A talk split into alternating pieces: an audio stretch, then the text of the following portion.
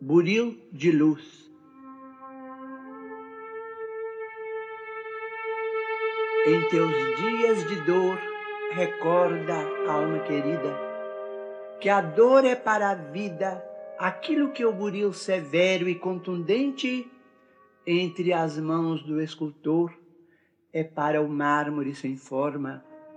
Golpe aqui, golpe ali, outro mais e mais outro um corte de outro corte se aproxima e o bloco se transforma em celeste beleza de obra-prima.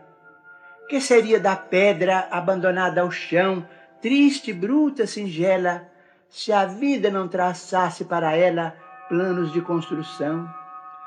Que destino o da argila, esquecida e vulgar, sem a temperatura desumana que deve suportar para ser porcelana?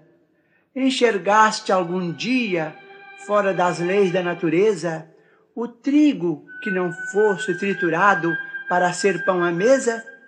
Se alguém te fere e humilha, ama, entende e perdoa, e agradece ao trabalho, a angústia e a prova em que a vida imortal se nos renova no anseio de ascensão que nos guia e abençoa. Alma querida, escuta, para seguir à frente em plena elevação, sempre mais alta e linda.